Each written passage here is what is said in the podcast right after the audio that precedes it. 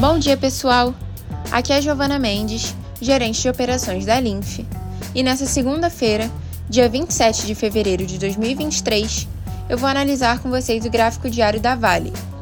Fundada em 1942 e atualmente uma das maiores mineradoras do mundo. As ações da empresa vinham em alta desde outubro de 2022, valorizando cerca de 50% até o final de janeiro desse ano, em que o preço atingiu a casa dos 97 reais, como havia feito pela última vez em março do ano passado. A partir de então, observamos a formação de um pivô de baixa, tendo em vista o fundo em 85 reais, que será confirmado caso haja um rompimento do suporte desse mesmo nível de preços. Além disso, a oscilação do ativo na parte inferior das bandas de Bollinger e o cruzamento das médias móveis aritméticas de 20 e de 50 períodos para baixo também apontam para o início de uma tendência de baixa. Nesse caso, o próximo alvo de preços seria o suporte em 76 reais.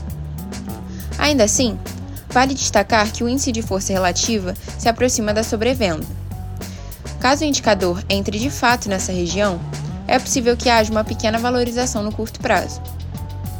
De modo geral, devemos aguardar a confirmação do pivô para definir com mais clareza os próximos passos do ativo. E vale ressaltar que essa será mais confiável caso ocorra com volume de venda acima da média.